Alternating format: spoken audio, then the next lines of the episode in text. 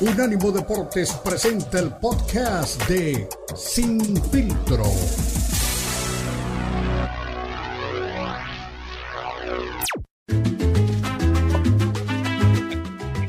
Estamos arrancando la segunda hora y ya se hizo presente alguien en redes sociales muy, pero muy conocido de esta sección, muy, pero muy conocido de esta franja. Ya, sabes quién, ya sabes a quién me refiero. Dice don Samudio. Espera, déjate en tú la barrabasada que va a hacer. Ahora habla de política, va a hablar de política, Dios mío. Dice, saludotes mis chapines, dice. El gobernador de Nuevo León, un chavo de 35 años, súper inteligente y que tiene a su estado casi fuera de la pobreza y que en el futuro será un fuerte candidato a ser presidente de México. Yo votaría por él. Así que bueno, René Samudio también, como dices ahora, eh, también quiere ver comentarios políticos, pero ya sabía que le ibas a, a dar la contra muy rápido, Beto. No, no, no, o sea, no sabe de box, no sabe de fútbol, no sabe nada de nada y ahora viene a hablar de política, Dios mío, por favor, por favor, Samudio, ponte a leer. Está bien, yo creo en los jóvenes y es una, una persona eh, con un perfil interesante y a lo mejor más adelante, pero también hay un montón de cosas que te tienes que enterar, hombre. Ah, es cierto. Bienvenido, él no le sabe. Ya sabía, ya no me sabe el programa, si no viene él no le sabe. Él no le sabe. Es el apodo más ingenioso que he escuchado realmente. Pero ya amplió su, su espectro. Ya no solo no le sabe de fútbol, no le sabe también de, de, este, de fútbol americano, no le sabe de boxeo y no le sabe de política. ¿Eh? Un abrazo a mi estimado René Samudio, que es parte también de, de, esta, de esta familia llamada Sin Filtro. Oye, eh, espero que escuchemos más adelante, cuando lo tenga listo me dices, eh, una estampa hermosa, ¿no? De, de Sylvester Stallone en Filadelfia, en su papel o encarnando su papel de, Rocky Balboa, y se encuentra un chiquillo que le, que le recita, ¿no? Una frase icónica de una de sus peleas, una frase que ha sido objeto o ha sido usada para muchos memes, para muchos videos cortos, para muchos reels, y el que habla pues obviamente de lo que significa la vida, ¿no? Y de lo que significa la lucha dentro de la vida, ¿no? Mira, sí, es una estampa muy buena. tuve la oportunidad de, encontrarla ayer y la quiero compartir con la gente, porque pues para nada es un secreto, ¿no? Nos gustan los deportes de combate y nos gustan las películas, ¿no? Y un ícono de todo eso es Silvestre Stallone, que tuvo a bien, no sé, está grabando cosas y estuvo a los pies de la estatua ahí en Filadelfia. Ahí este, te compartí ayer cuando te hablaba de este, de, este, esto que vamos a escuchar. mi sueño es un día ir subiendo las escaleras corriendo y ponerme a brincar ahí y tomarme una foto. Mi hermano lo hizo hace algunos años y, yo tengo también esa intención algún día de estar en Filadelfia. Ahí a los pies de esa icónica estatua, que siempre me he preguntado, pues, ¿la habían dejado ahí? La pusieron abajito en una, en una, este, en un jardín, muy bonita, pero yo lo hubiera dejado arriba. Pero pues entiendo que es la biblioteca ahí de, de, de Filadelfia. Y entonces estaba ahí con un montón, no, no, no, no sé si fue montado o no, pero un niño se acercó y le dijo esas palabras icónicas, ¿no? De, que el mensaje que da en la última película, este, en la de Rocky, eh, en, la última película donde él se despide del cuadrilátero, y bueno, cuando habla con su hijo que está lidiando porque pues, es el hijo de Rocky, y no es fácil, ahora que estamos hablando de, hijos de leyendas, pues tampoco era fácil para el hijo de, Rocky en la película, y le manda ese mensaje maravilloso que vamos a escuchar a continuación, porque un niño, un niño chiquito de unos 10, 12 años, se, metió así de repente y le recitó esto. Vamos a escucharlo. I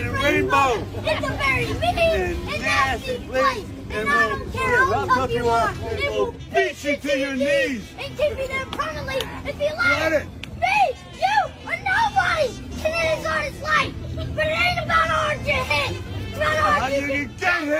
And keep moving forward. How much you get take.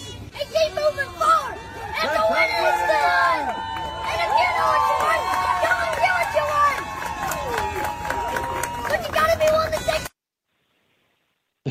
¿Eh? ¿Qué te parece? Es ese, ese discurso icónico, ¿no? De, del mensaje que le da a su hijo cuando lo va a ver al restaurante y, que le, y que le empieza a contar, ¿no? De que la vida, pues no es, eh, el mundo no es este, solo alegría ni arcoíris, este, es un mundo eh, difícil, ¿no? Y, le habla de todo eso, de que la vida te va a golpear y, que hay que levantarse y aguantar los golpes, avanzas, todo eso de esa, de esa frase icónica, digo, yo sé que aquí mucha gente habla inglés, pero es, es un mensaje de esos que se quedan para siempre, ¿no? Yo la verdad es que la primera vez que lo, lo, escuché en la película, se me salieron las de Remy, me puse ahí este, sentimental, y creo que es de, esos mensajes bonitos, ¿no? Que, que, te deja Silvestre Stallone. Yo el día que vea, si un día tengo la suerte de cruzarme el camino de Silvestre Stallone, le quiero dar un abrazo, porque es uno de mis ídolos, de, eh, precisamente por, digo, más allá de Cobra y de Rambo y todas esas cosas, yo me enamoré de, de, de, las películas de Rocky Balboa. Mi mamá me regaló las cinco, ahí las tengo. Y, la verdad, la cuatro fue este, extraordinaria, la cinco fue malona, la verdad es que fue la peor, pero este mensaje es, es un regalo, ¿no? Y yo creo que, eh, no sé si lo escribió Silvestre Stallone, pero, pero qué buen mensaje, man. Exactamente, ¿no? Y literalmente eh, cuando le diste, eh, bueno, el, el, mensaje, no sé si me, me, lo memoricé, es, bueno, cuando le, el, el, hijo le está diciendo a Rocky que, bueno, que, que, que, deje de pelear porque la gente, pues lo sigue recordando a él o lo respeta a él porque es hijo de Rocky, más o menos es lo que le estaba alegando. Y él le dice, ¿sabes qué, hijo? Cuando estabas pequeño siempre supe que ibas a ser una gran persona. Y cuando le dice el discurso, le dice, ya sabes que el mundo no es un lugar de arcoíris y nube rosa, es un mundo cruel, asqueroso, y, es y nadie, por más fuerte que sea, te va a pegar más fuerte que la vida. La vida te va a poner de rodillas y te vas a quedar ahí si tú se lo permites. Aquí la, cosa es simple, es, no es cuánto puedas avanzar, es cuánto puedas eh, ser golpeado y seguir avanzando.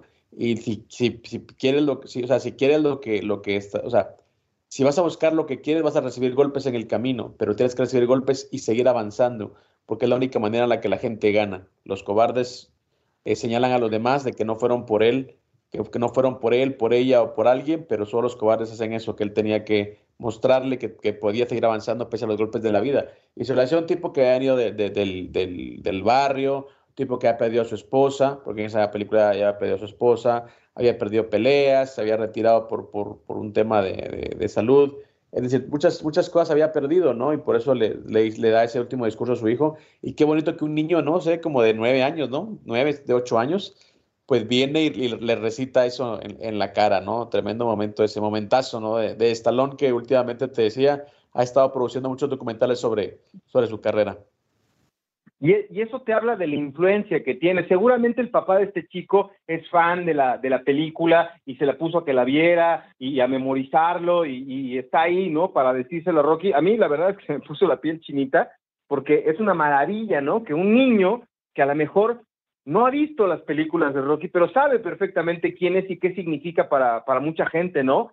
Eh, yo me acuerdo acá cuando, cuando Hugo Sánchez era técnico del Pachuca, estaba aquí Neri Castillo y Raúl Tamudo y, Miguel Calero, y cuando se bajaban, todo mundo eh, quería, niños de 8 o 9 años que jamás vieron a Hugo, le, le arrebataron una vez un plumón que estaba firmando un zapato este Neri Castillo, y no, ahí viene Hugo. Entonces, eso te habla, Cristian, de lo que hemos peleado tanto en este programa, el legado, lo que significas, lo que dejas a través del deporte. Son privilegiados, Cristian, eh, hacen lo que más les gusta y les pagan y les pagan un montón, ¿no? Entonces, pues, cuando dejas una huella bien firme en el deporte, o, como Silvestre Stallone con las películas, pues vas, vas a, a quedarte para la historia, ¿no? Y vendrán nuestros, nuestros hijos y nuestros nietos van a saber quiénes fueron las grandes leyendas del deporte y eso es por lo que me da coraje que haya deportistas que no vayan por eso. Si estás en lo que más te apasiona, lo que más te gusta, para lo que naciste, aprovechalo y deja la huella, pero bien firme. Exactamente, tal cual, mi estimado Beto. Así que, bueno, de las cosas que nos dejan las películas de Silvestre Stallone, yo siempre he dicho que más allá de películas, pues son eh, muy bien escritos, tienen la verdad siempre un, eh, pues un trasfondo, ¿no? Que nos, que nos ayuda a entender mucho de la vida, así que tremendo, tremendo, momento, exactamente. No es escribir por escribir, no son, no son películas únicamente de boxeo, no son únicamente películas de guerra, de hecho, incluso las de Rambo, que tienen pues un poquito más de violencia, siempre también tienen un mensaje, ¿no? Acerca, sobre todo fueron películas hechas eh, para honrar eh, lo que fue las Fuerzas Armadas de Estados Unidos, ¿no? La gente que regresaba de la guerra y no encontraba oportunidades y no encontraba pues realmente únicamente negativas y los chicos regresaban traumados de la guerra y pues no encontraban en, Estados Unidos pues como un acomodo eh, de respeto hacia ellos, más o menos por ahí van las cosas. estimado Beto, se nos da muy rápido el tiempo, ahora hablamos más de, cine que de otra cosa, pero bueno, y también de don René Zamudio, pero bueno, al volver, ojalá que esté también ya don eh, Lalito Camarena para que nos platique un poquito acerca de cómo ve la renuncia de Serrano al Consejo Mundial de Boxeo.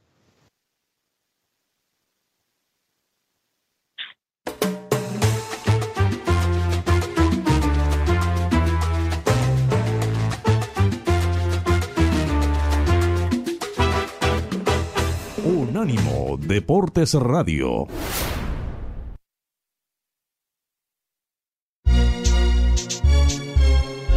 Unánimo Deportes.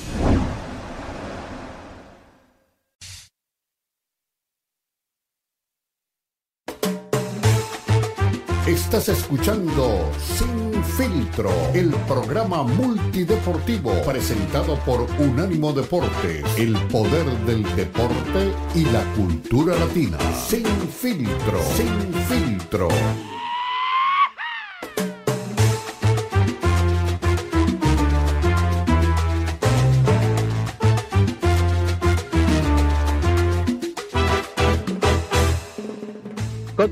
Recuerda, estamos Unánimo Deporte, la mejor de la cultura y el deporte. Estamos costa a costa en unánimodeportes.com. Beto Pérez Landa, también Jonathan Morelli, un grupo de profesionales trabajando para usted. De hecho, hablando de profesionales y de gente que está para usted, también repetía una vez más su comentario eh, este eh, René Zamudio, que es parte importante ya de este engranaje eh, periodístico. Dice, este morrito también lo hizo con el Hulk Hogan, hablando del del chiquillo que le fue a recitar a, a, Silvestre Stallone. Bueno, sí vi lo de Jorge Hogan, no sé si será el mismo, pero sí hay un video también Buen día. Eh, relacionado a eso. Señores, eh, mi estimado Beto, recibimos, eh, claro, a un experto de boxeo, alguien que tiene siempre una voz cantante dentro de cualquier tema del boxeo, y es don Lalo Camarena, que como siempre viene aquí a poner el pecho a las balas dentro del boxeo.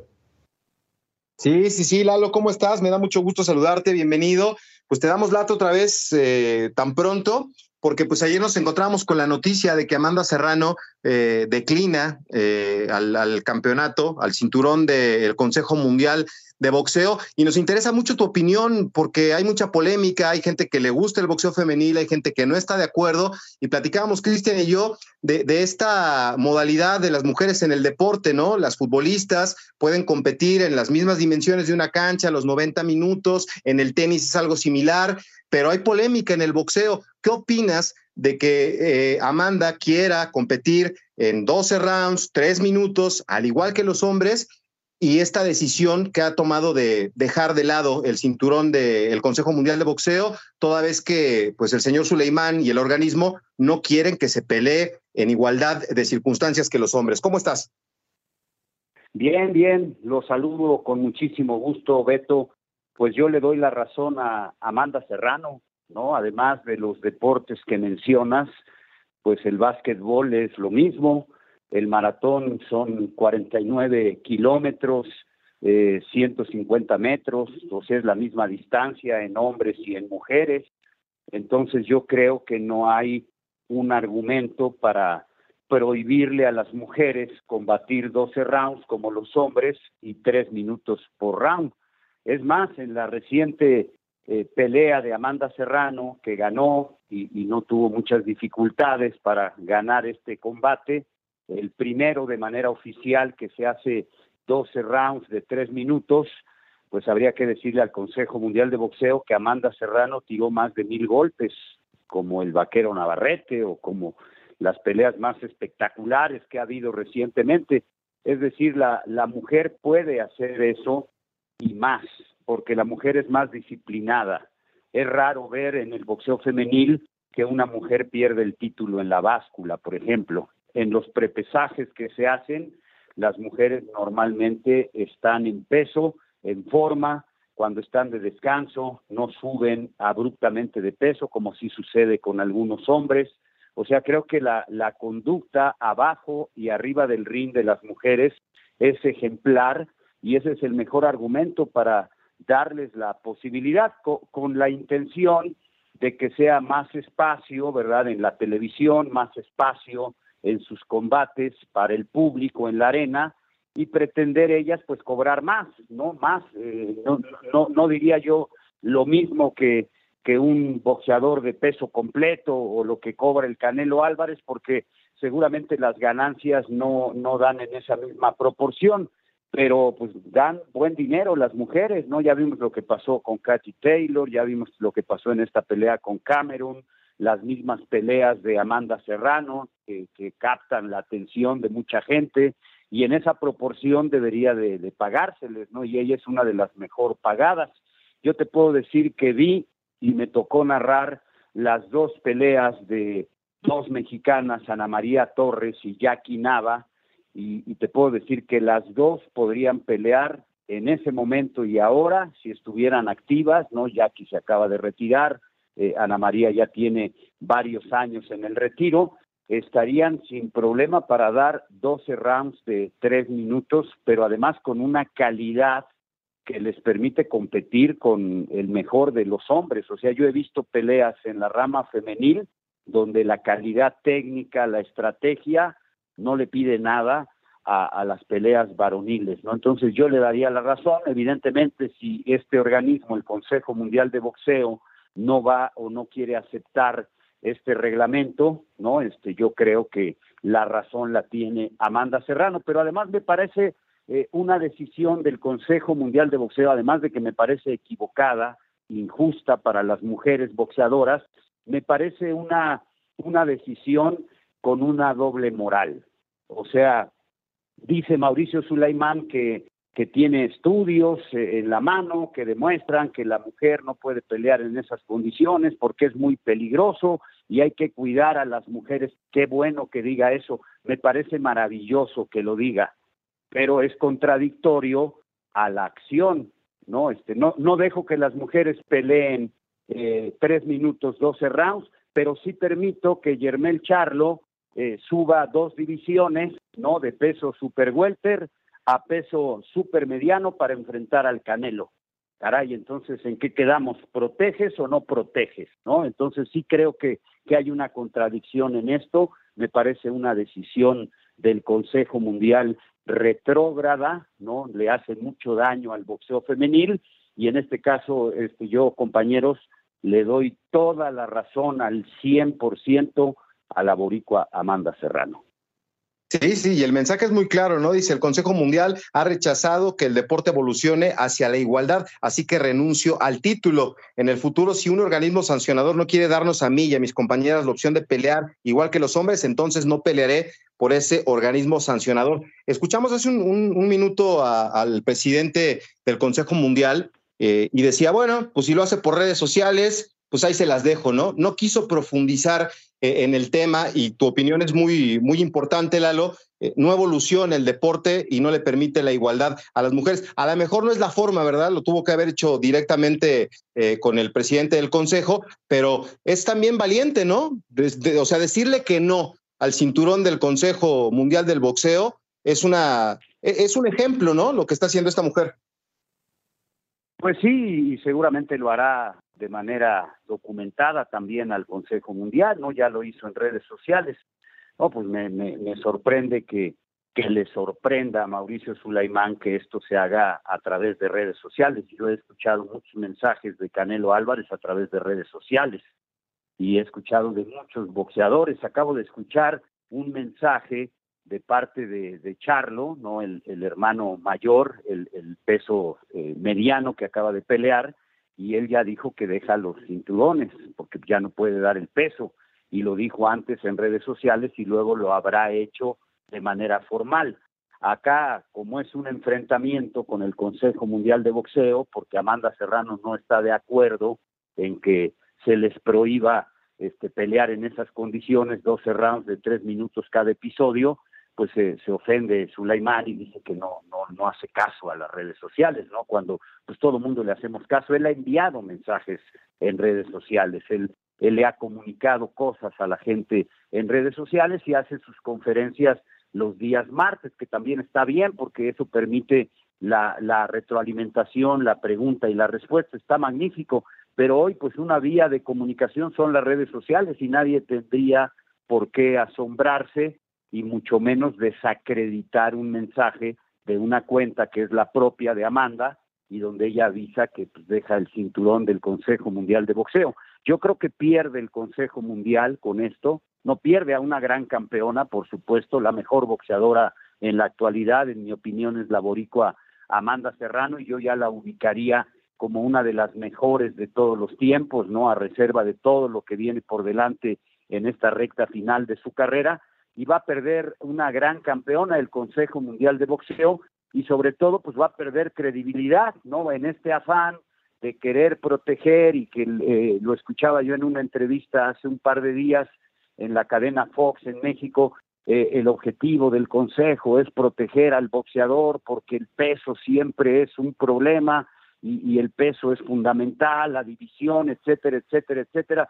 Se oye muy bonito y, no se practica, ¿no? y el ejemplo de Charlo, pues me parece que fue un gancho al hígado propio del Consejo Mundial de Boxeo, porque acabando la pelea, Charlo Canelo, lo primero que dijo Charlo, ay, es que resentí la diferencia de peso. Pues claro, y Canelo resintió la diferencia de peso cuando lo subieron kilos de manera indiscriminada y me parece que hasta irresponsable para pelear en contra de Dimitri Vivol y, y Vivó le dio un, un, repaso al Canelo Álvarez. No me cuesta trabajo ver cuántos rounds realmente ganó el Canelo en esa pelea, teniendo todas las desventajas frente a un rival de más peso, frente a un rival de más altura, de más alcance, pero sobre todo el peso, ¿no? A Canelo lo subieron a, a semicompleto, estaba muy lento, estaba fuera de distancia, Obviamente, si llegó a conectar, que fue muy poco a Vivol, pues no le iban a hacer daño los golpes a Vivol, que estaba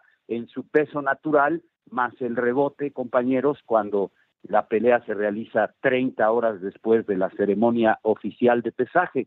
Entonces sí me parece que es un doble discurso, ¿no? El, el no permitirle a las mujeres, pero sí permites que haya peleas desiguales en lo más elemental en el boxeo, que es el peso. Oye, Lalo, en ese tenor me gustaría preguntarte, con toda tu experiencia y con todo lo que viviste con, eh, el señor Suleimán como cabeza del de, Consejo Mundial de Boxeo, a veces criticamos ¿no? al hijo de Hugo Sánchez porque no estuvo a la altura de Hugo o el hijo de, del propio Julio César, ¿no? Todos queríamos verlo con esas capacidades físicas, hacer algo parecido o digno de, su papá. ¿Te, te, gusta lo que hace el señor Suleimán, Mauricio, al frente del Consejo? ¿O ha quedado a deber? Porque a mí me parece que hay muchas incongruencias a veces en, cómo se comporta o cómo se conduce al hablar de Canelo, esta decisión que toma para el boxeo femenil. ¿A ti te parece que sí está a la altura de, de las expectativas el presidente del Consejo Mundial hoy?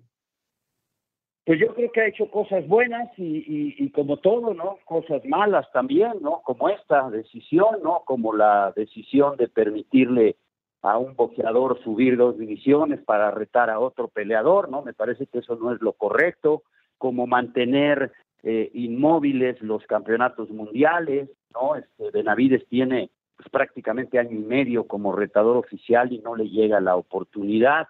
¿No? Y ahora le echa la culpa a Benavides porque perdió en la báscula, esto fue en el 2020, fue hace tres años, y está en lista de espera y ya pagó su castigo Benavides, ¿no? Y pagó su castigo también por el doping positivo.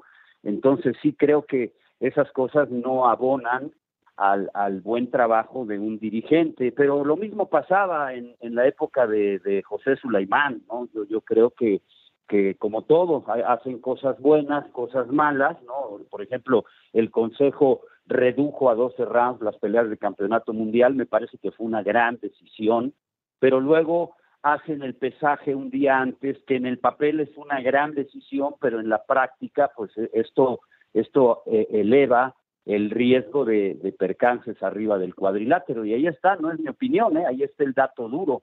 A partir de esta regla del pesaje un día antes, ha habido más accidentes en el boxeo, ha habido más muertos o, boxeadores que, quedan mal después de una pelea, porque los, eh, representantes, los managers de los boxeadores, de la gran mayoría de los boxeadores de cualquier nivel, Beto, lucran con esta regla. No, la regla es muy buena. Los peso un día antes, descansan, ya pueden comer bien, ya pueden hidratarse y al otro día pues ya están descansados, relajados y, si se sacrificaron un poco para dar el peso, ya están recuperados. Pero aquí lo que hacen es inhumano. Eh, a un boxeador lo exprimen, y lo, y lo digo así con esa palabra, lo exprimen literalmente como si fuera una esponja, lo deshidratan de manera inhumana y como tienen 30 horas para recuperarse, pues pueden pelear al día siguiente, pero las condiciones no, no son las óptimas. Y lo peor de todo, suben demasiado de peso, Beto. Yo he visto boxeadores minimoscas, 47 kilos, que al día siguiente en la pelea eh, tienen 55 kilos, o sea, suben la séptima parte de su peso corporal. Imagínate, en otras divisiones suben muchísimo, ¿no? Canelo, por ejemplo, en supermediano, él sube con una ventaja sobre muchos rivales que no están tan deshidratados y esto ha provocado muchos percances y está documentado en un estudio que hizo el doctor Esteban Martos, ya fallecido, en la Comisión de Box de la Ciudad de México. Entonces sí creo que, que en este sentido, pues la gestión de Sulaimán ha tenido eso, ¿no? Ha tenido claros y oscuros y pues eh, no, no le ha ido bien. Oye, Lalo, por último, eh, nos habías adelantado de la posibilidad de que Jaime Munguía enfrente en mayo al Canelo, ¿no? Y cada vez siguen sonando nombres como el de Crawford, el de Charlo, Yermel, para, para enfrentarlo. Y ahora Jaime Munguía eh, confirmó que va a enfrentar a John Ryder el 27 de enero ahí en Phoenix, en Arizona, y que quiere ir por la victoria para que sea el boleto para enfrentar al Canelo en mayo. ¿Qué te parece? Pues es una pelea obligada, ¿no? Para Munguía, porque Munguía en realidad tiene solamente dos peleas en supermedio, no, no, no, no ha tenido muchos combates en esta categoría de los 75 kilos. Yo creo que a Munguía, que, que no ha estado activo, no, este, la, la última pelea ya la vimos con Dereviashenko, eh, Munguía necesitaba tener acción y, y por eso está programado para el inicio del año y le daría tiempo en caso de una victoria para retar a, Canelo en mayo, en estas fechas con motivo de la batalla del 5 de mayo. Entonces yo lo que sé es que sigue en plan ese proyecto, por más que digan es que de la olla es el que mueve a, Jaime Munguía, no Jaime Munguía está representado por Sanfer, pero este, las peleas de Munguía en una triangulación las hace Golden Boy Promotions. Entonces eh, pues van a, llegar a un arreglo, el dinero es el que manda y sería una pelea que vendería muchísimo mexicano contra mexicano y sobre todo por lo que ha dicho Canelo, que él no va a enfrentar o no le gustaría enfrentar a, mexicanos. Eh, Benavides es hijo de mexicanos, pero él su nacionalidad es estadounidense. Entonces, creo que ahí se cometería una injusticia con Benavides, porque Benavides tiene más tiempo como campeón eh, interino y tiene más tiempo como retador oficial. Y Jaime Munguía, pues apenas hace unos días en la convención de la OMB lo nombraron retador oficial. Pero aquí es donde viene el problema, mi querido Beto, ¿no? Canelo tiene los cuatro títulos, de la FIB, de la AMB, de la OMB y del Consejo Mundial.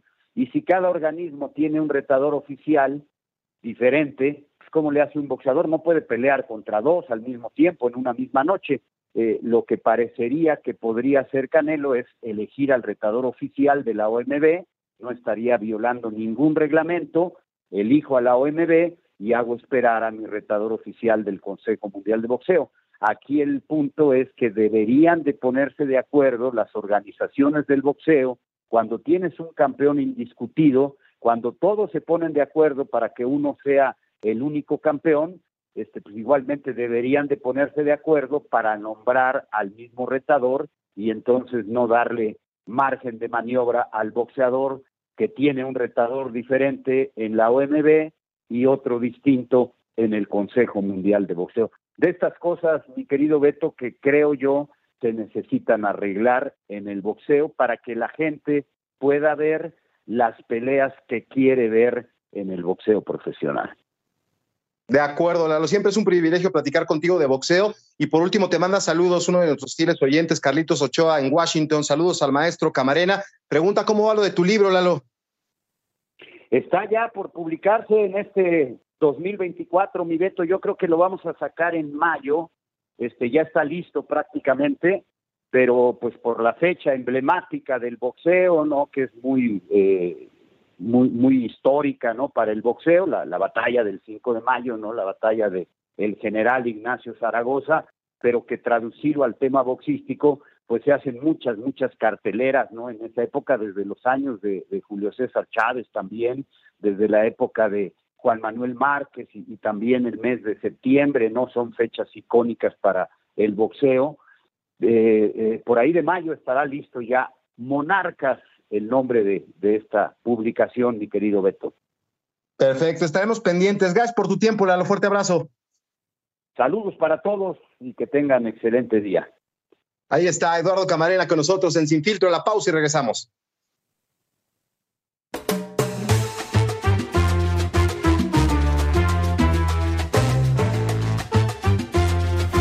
Unánimo Deportes Radio.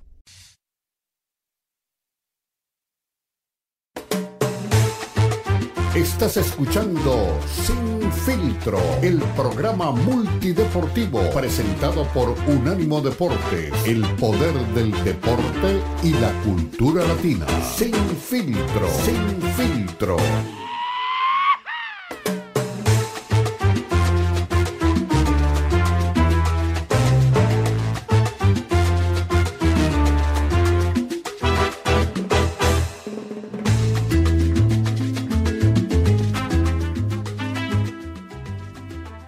Continuamos, estamos unánimo, deporte, la mejor la cultura del deporte. escuchaba también ya a don Lalo Camarena hablar con eh, el buen Beto Pérez Landa en un, bueno, pues una charla que tenía, que tuvo de todo, ¿no? Y lo que me gusta a mí de, la gente que tiene pues ya mucho tiempo en el boxeo y que es purista del boxeo, es que no tiene pelos en la lengua, ¿no? Y don Lalo Camarena lo ha demostrado y también nos hacía la disección, ¿no? De, de donde está la, como dicen por ahí, donde está la regla también está la trampa, ¿no? O sea, lo de Saúl Canelo Álvarez es claro que no quiere enfrentar a, a Benavides, pero tiene, lastimosamente, pues un as bajo la manga, tiene una regla de su lado y por supuesto que es el tema de que él, bueno, tiene a varios eh, contendientes o a varios eh, retadores número uno de, de, distintos organismos, entonces puede irse por la tangente y agarrar al, al, al, más accesible, ¿no? Al que él cree que sí le puede pues dar una buena pelea, una buena tunda en una fecha que repetimos icónica para el, para el boxeo mexicano y para la comunidad mexicana. Entonces, bueno, yo creo que lo, lo explicaba muy bien, como siempre, don Lalo Camarena. Oye, pero imagínate este, el coraje que debe de hacer el Samudio, ¿no? Cuando hay una persona que sí sabe de esto, explicar las cosas y la verdad de la milanesa, como dice tu amigo Leo Vega, ¿no? Alguien que sí le sabe, ¿no? ¿A poco, a, poco Samudio crees que no le sabe? Yo creo que sí le sabe. le, gusta hacerte enojar, pero sí le sabe Samudio. ¿eh? Samudio se me hace que sí le sabe. ¿eh? Si, le supiera, no tendría de ídolo al Canelo Álvarez. no, es cierto. Es pues cotorreo, pero bueno, pues ahí está, ¿no? Eh, las situaciones y, las reglas son para, para ocuparlas, ¿no? Si tiene esa ventaja, a lo mejor mal haría al no aprovecharla, ¿no? Él sabe que eh, es un as bajo la manga que puede ocupar como nosotros, ¿no? Cuando te, tienes un as en las cartas, pues sabes en qué momento lo sacas y él lo está aprovechando. Pero bueno, por eso le preguntaba lo de, lo de, lo de Munguía, ¿no? Eh, va con Joe Ryder, que lo conocemos bastante bien, y, y, tendrá que conseguir una victoria contundente para entonces sí decir, ahora sí, Canelo, quítate que ahí te voy. Exactamente, yo creo que, bueno, lo de Canelo es, como te digo, cuando está, mientras hecha, está hecha la, la regla, también está hecha la trampa, y en este caso, yo creo que si fuera un boxeador que tiene, pues, preocupación por demostrarle a la gente que él es el mejor o que realmente es el mejor, pues diría, bueno, ¿quiénes son los, quiénes son los eh, principales eh, contendientes? Quiero a este, quiero al otro, ya ni siquiera por él, y, lo hemos hablado, por la gente. De hecho, me, llamaba mucho la atención que Robert García hace unas semanas eh, cuando le preguntaban acerca del combate, decía es que no, no, no, no le hace falta realmente pelear contra, contra eh, Benavides. O sea, ya Canelo lo ha conseguido todo, ya pues no se le puede pedir más, es un campeón, ha ganado contra campeones. Y ahora salió también hace dos días, lo entrevistaron vez y dijo, es que yo creo que Canelo no quiere enfrentar a Benavides porque Benavides le va a ganar, así, tal cual. Eh, dice yo, si me hubieran preguntado eso hace algunas semanas o meses, se hubiese dicho, bueno, que era una pelea 50-50, pero me preguntan ahora y tengo claro que Canelo no quiere enfrentar a Benavides porque él sabe, ante todo, que no le puede ganar. Sí. Eh, vamos a ver. Ahora, eh, John Ryder no debe de ser obstáculo o sí será obstáculo para, para Munguía. Pues no debería, no debería, aunque Munguía también te digo, para mí es el eterno la eterna promesa, ¿no? A sus 27 años todavía sigue siendo la eterna pobreza, la, eterna promesa, pero hoy voy a decir pobreza, ¿no? Porque quizás lo que se me viene a la mente cuando hablo de Munguía. Eh, mi estimado Beto, eh, yo creo que como nos extendimos, vamos a un, a un segmento muy cortito, una pausa y regresamos para rematar una edición más de Sin Filtro.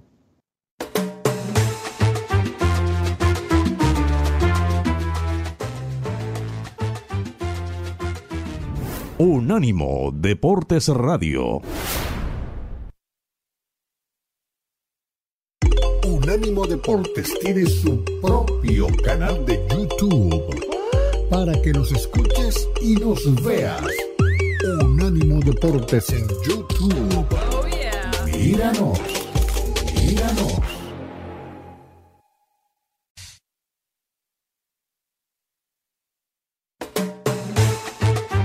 Estás escuchando Sin Filtro, el programa multideportivo presentado por Unánimo Deportes, el poder del deporte y la cultura latina. Sin Filtro, Sin Filtro. Recordemos Unánimo Deportes, lo mejor de la cultura del deporte. Escuchábamos a Lalo Camarena haciendo pues una disección de la actualidad del boxeo y ahora viene otro que sí le sabe también y mucho, como el coach Ricardo Bravo. Antes, rápido leo un mensaje de Luis Piño Rodríguez que dice saludos y abrazos, Beto y Cris. Yo antes tenía pelos en la lengua, pero dejé a mi ex y ya estoy bien. El que entendió bien y si no, despierten. Un abrazo, mi estimado Luis Piño Rodríguez.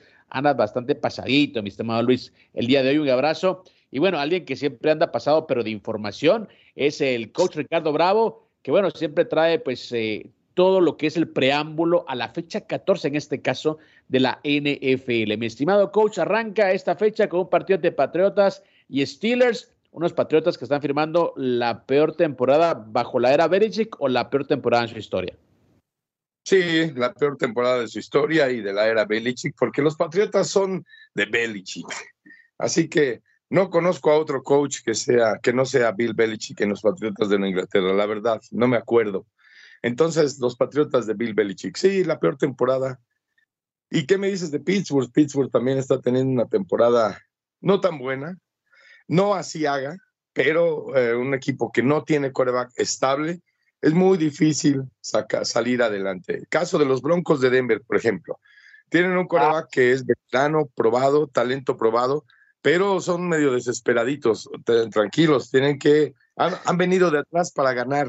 Entonces, es un equipo que, que, persigue, es el equipo que va siempre ahí atrás, es el equipo que si bien le va, alcanzan y ganan, pero ya llevan, ya llevan cinco así.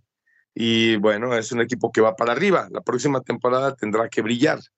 Esta temporada está haciendo un trabajo sensacional ahí con su coreback, Russell Wilson y todo eso, renovado y lo que quieran, pero están haciendo una labor muy buena. Seis ganados, seis perdidos, me parece una marca bastante buena.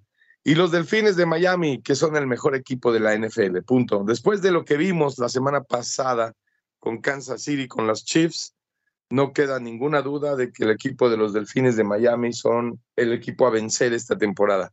Si el equipo de los Delfines de Miami mantiene esa inercia, mantiene esa estática al momento de, jugar los partidos, eh, me parece que puede llegar lejos en la temporada y rápido, pronto, quiero decir, calificar muy rápido y, descansar los partidos que pueda descansar, tener los partidos de postemporada en casa, va a ser sensacional. Así que Miami, prepárese para una final de temporada sensacional.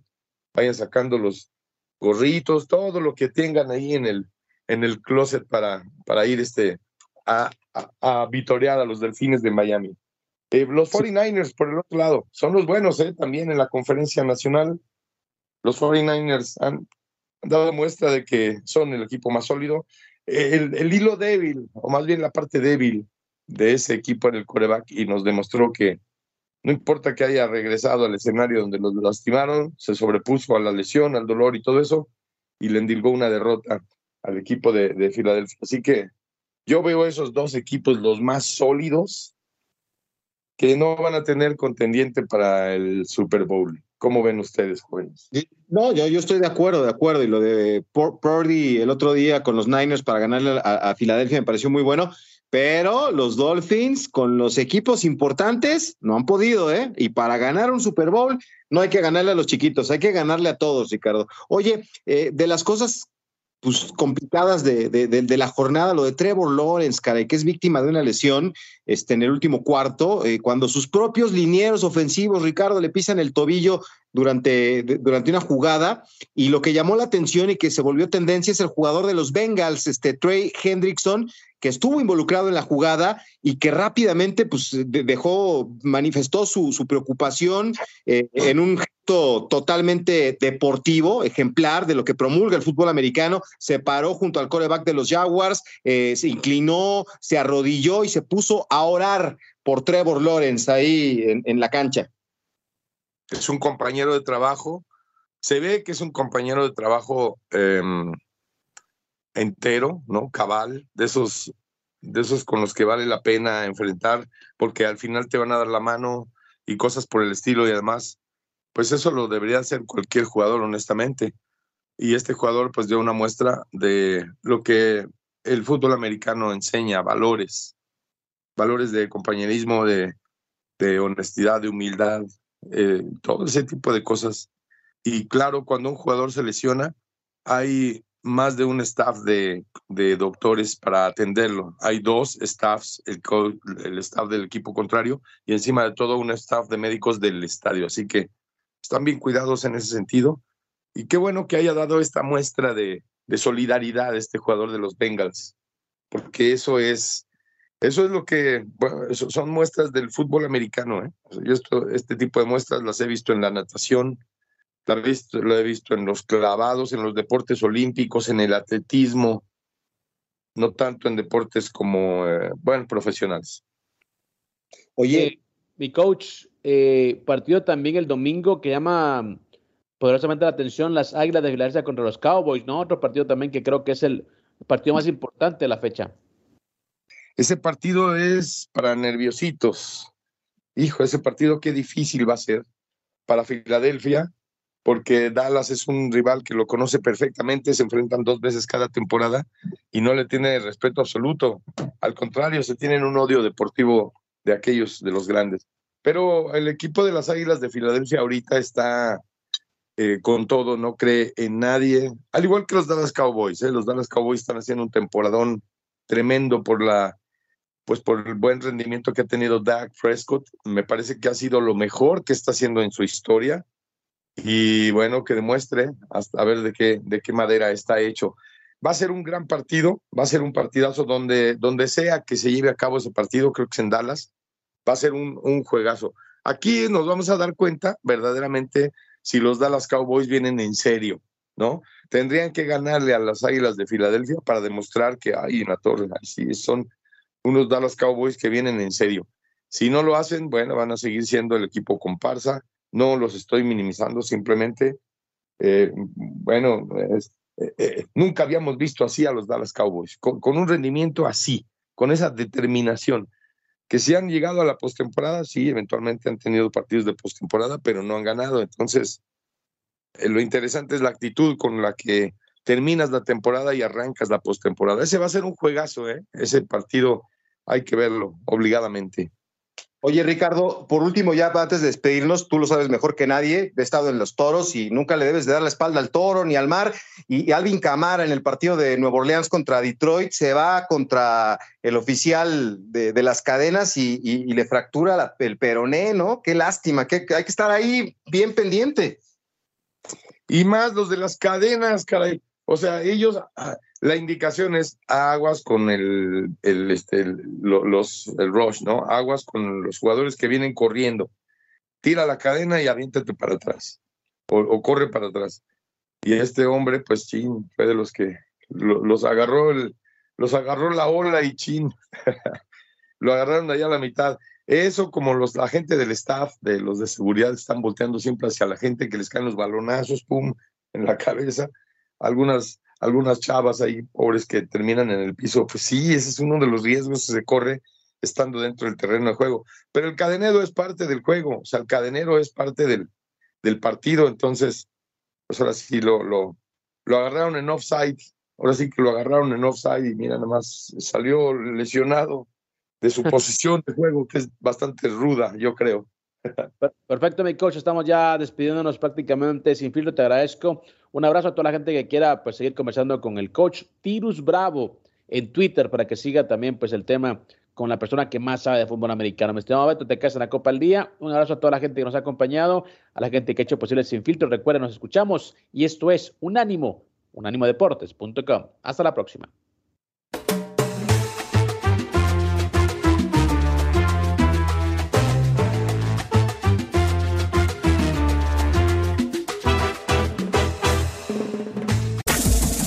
Este fue el podcast de Sin Filtro, una producción de Unánimo Deportes.